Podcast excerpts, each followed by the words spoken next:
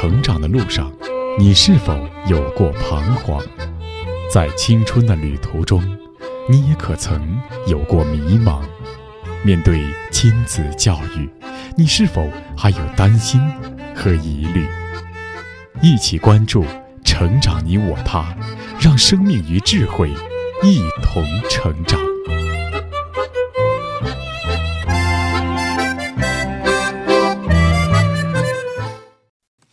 愿生命与智慧一同成长。海内外的各位听友，大家好，欢迎来到《成长你我他》，我是您的朋友钟庆。听众朋友，每一个时代都会有一些杰出人物被人们尊为榜样、楷模。当我们要向一个英雄人物学习的时候，我们会探究是怎样的教育培养了他。而在人的成长中，最主要的影响基本上是来自于家庭和学校。家庭教育是基础，而进入学生时代后，孩子的大部分时间都是在学校度过，那么学校就是非常重要的教育环境。那么，从校园、老师、同学等等各方面的因素，我们如何去寻找对一个人的成长带来积极影响的线索呢？上期节目我们诵读了作家阮梅所著的《一个女孩朝前走》一书，写的是扶贫书记。七一勋章获得者黄文秀，他的幼年时期，黄文秀的父亲黄忠杰是一位非常重视教育的父亲。为了让家里三个孩子都能上一个好学校，黄忠杰不惜翻山越岭，带领全家从老家搬迁到县城附近的平坡村，筹划着想要让孩子进这里的卷房厂子弟小学去读书。用今天时髦的话来说，也算是搬迁到了整个田阳县的学区房了。那么，黄忠杰为孩子看中的是怎样的一所学校呢？学校又带给黄文秀怎样的影响呢？今天我们就继续来聆听《一个女孩朝前走》的第七章《两棵扁桃树的学校》，播讲时代。我叫黄文秀，来自广西壮族自治区百色市田阳县，壮族人。这。是黄文秀生前所录制的珍贵视频音响。那时的他正奋斗在脱贫攻坚第一线。黄文秀一九八九年出生在广西壮族自治区百色市田阳区巴别乡德爱村多柳屯。从小家境贫寒的他勤奋求学，立志报效家乡。二零一六年，北京师范大学硕士毕业。他放弃在大城市工作的机会，毅然返回贫穷的家乡。大家好，我是哲学学院思想政治教育专业二零一六届的硕士毕业生黄文秀。毕业之后，我选择回到家乡工作，目前在百泥村担任扶贫第一书记。百泥村是一个自治区级的深度贫困村，乡村振兴关键在青年，希望大家多多关注农村发展，多多支持农村工作。二零一九年六月十六日晚，黄文秀从百色返回乐业途中遭遇山洪，因公殉职，年仅三十岁。黄文秀牺牲后，被追授时代楷模、全国优秀共产党员、七一勋章等荣誉称号，被评为感动中国二零一九年度人物。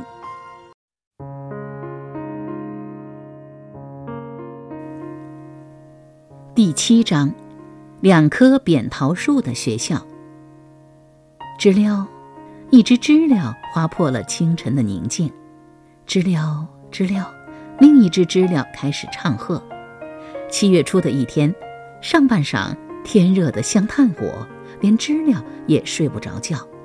小圈儿和秀儿往爸爸坡地里的竹林跑。他们来到竹林边的时候，整个竹林里的知了已经全部亮开了嗓子。在这么热的天气里，知了们能干什么呢？他们只能有气无力地唱唱歌。知了，知了。到了竹林里的小姐妹，也像两只闹腾腾的知了，叽叽喳喳地说起话来。姐姐小娟儿大秀儿七岁，虽然姐姐已经读书了，每天有很多的作业要做。可秀儿还是喜欢缠着忙不停的小姐姐玩耍。今天是姐姐答应带她去学校玩的日子。小娟领妹妹走进竹林深处，竹林里的这块空地是小娟经常带秀儿玩耍的秘密花园。平时姐姐会将采到的野果放在花布手绢上，和妹妹一边说着话，一边你一颗我一颗的分食。可今天小娟儿只带来了一把小木梳，她要给妹妹梳一个好看的麻花辫儿。这个假期过后，小妹就要去上学，去读卷房厂学校的幼儿园了。小娟儿的妹妹读幼儿园，当然要漂漂亮亮的。小娟儿正读四年级，学校离他们的家不到两百米，不到两百米是爸爸告诉他们的。小娟儿喜欢用脚步数，她用自己的脚一步一步丈量过。小娟儿走了七百八十一步，不到两百米，这是爱他们的爸爸为他们选的最佳距离。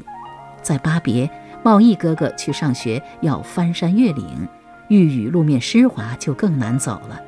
贸易哥哥为了读书受了好多好多的苦，爸爸喜欢这所只供上海、青岛工人的娃娃们读书的学校。在兄妹俩没有来到这里上学前，爸爸就到这所学校看过。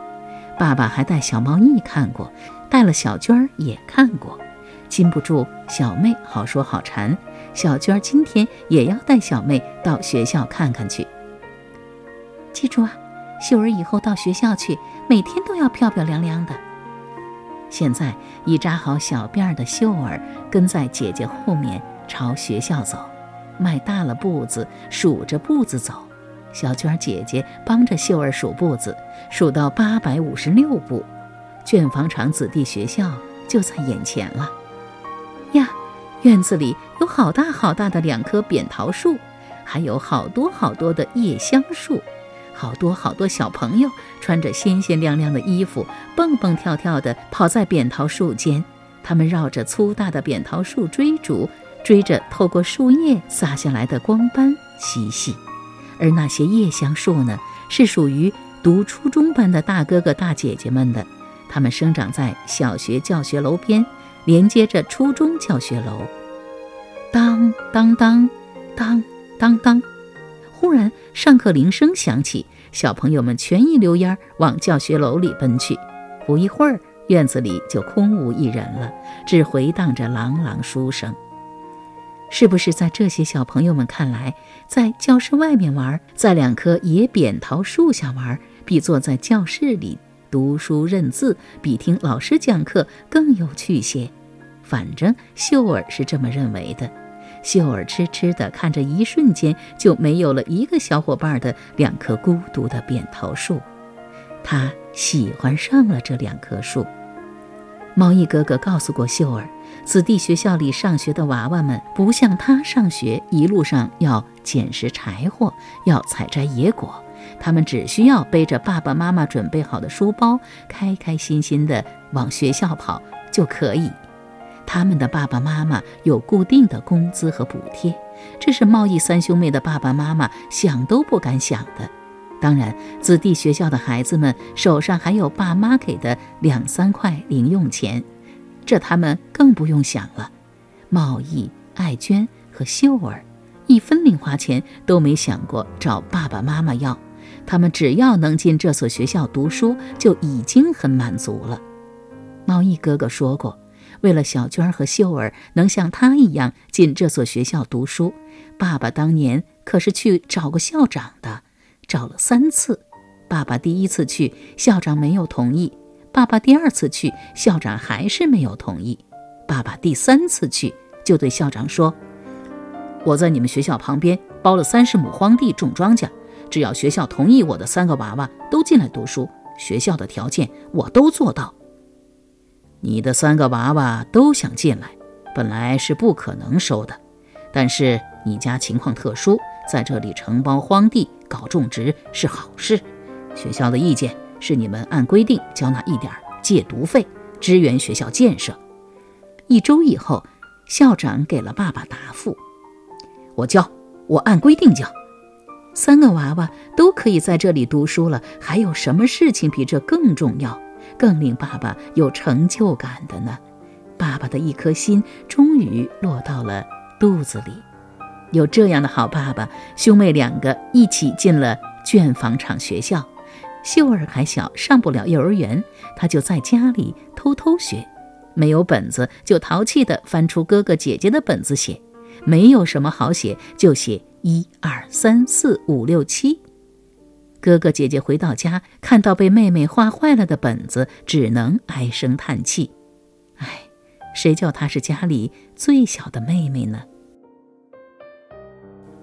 在上个世纪九十年代初，中国的农村设立有幼儿园的村子并不多，一般的农家孩子能上幼儿园接受学前教育也就不容易。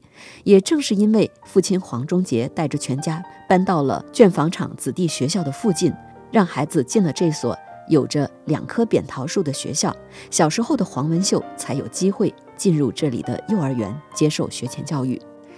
与许多县城里家庭条件优越的孩子不一样，农家的孩子不像城里的孩子那么轻而易举就得到在好学校读书的机会。他们习以为常之下，常常不那么珍惜学校，也不那么喜欢学习。而家庭条件艰苦的农家孩子，他们知道自己的父母亲为了让他们能上好学校，付出了多少的心血和汗水，他们也会更加珍惜来之不易的读书机会。实际上，一个孩子能不能成为好的学习者，好的学习条件，比如学校、老师等等，当然很重要。更重要的是，孩子自身有没有强劲的学习动力。许多城里孩子的父母最苦恼的就是看到孩子缺乏学习的动力，不喜欢上学，甚至是有厌学、逃学等现象。那么，如何激发孩子学习的内驱力、学习的兴趣，就成为了许多教育专家研究的难题。而我们所看到相反的情况是，许多家庭贫困的农家子弟，他们渴望读书，他们相信读书才能够给他们带来充满希望的未来，因此他们就有着强劲的学习动力。而这一切都是成为一名优秀学习者的基础。显然，黄文秀他们家的三兄妹也都是如此。从作家阮梅描述的往事来看，黄文秀从小就是一个喜欢上学的优秀学生，也难怪后来他考研究生上的也是北京师范大学。这是否也与他从小就喜欢校园有关呢？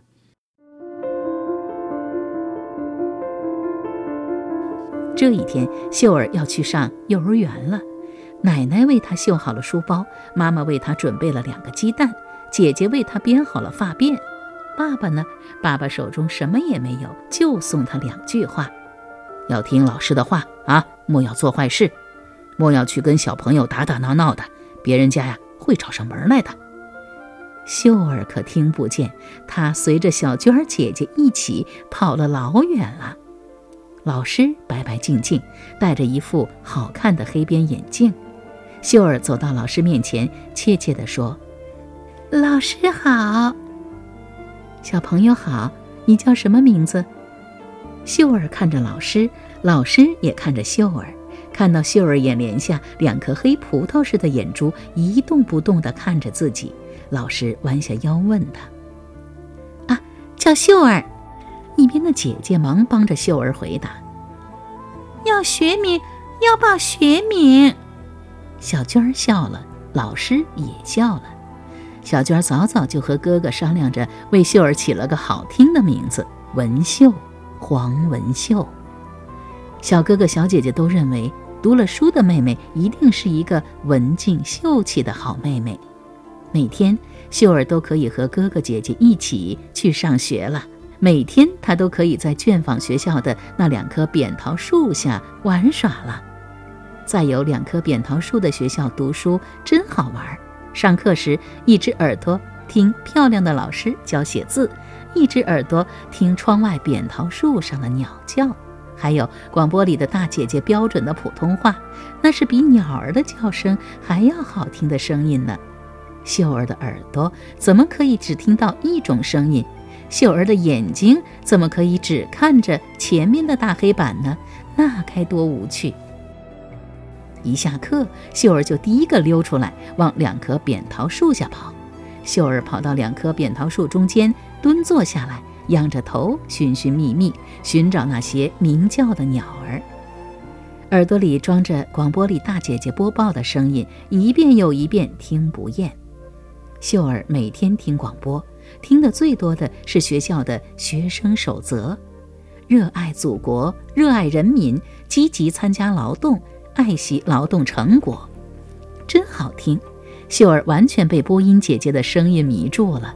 她回到家里，还会对着爸爸一遍遍地用稚嫩的普通话学播音姐姐播音。每天，秀儿放学回家，饭菜已经摆上桌了。吃过饭，家里的场景常常是这样的：秀儿学播音员姐姐播报每天的内容，当然只是其中的一句两句了，多了秀儿可记不住。爸爸呢，拿出钢笔来，翻开借来的钢笔字帖。再翻开一个巴掌大的红塑胶皮本子，在上面抄写钢笔字：“好好学习，天天向上。”爸爸写一写钢笔字，抬头看一看学舌的秀儿，再埋头写一写钢笔字：“胸怀祖国，放眼世界。”后来晚饭后的家里就成了这样：秀儿照着爸爸的字一笔一画学写钢笔字。爸爸跟着秀儿学说普通话，积极参加劳动，爱惜劳动成果。有秀儿当老师，说着西南官话的爸爸真的迷上了普通话。每天，秀儿将学校里播报的内容播报给爸爸。爸爸晚上最开心的事就是和秀儿学说普通话。后来的后来，一家人上桌吃饭，哥哥姐姐也加入了学普通话的行列。秀儿每天和哥哥姐姐一起开开心心地上学去。到了学校，哥哥和姐姐走入初中部的三层楼，秀儿一个人走进小学部的六层楼。奔跑在卷坊学校操场上的秀儿，在一群衣着鲜亮、笑声撑破天的小朋友中间，是多么显眼！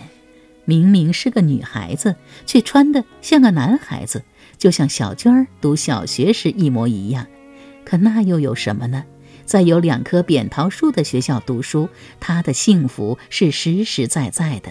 穿着自家哥哥姐姐穿小了的旧衣裤去上学，秀儿也是开心的。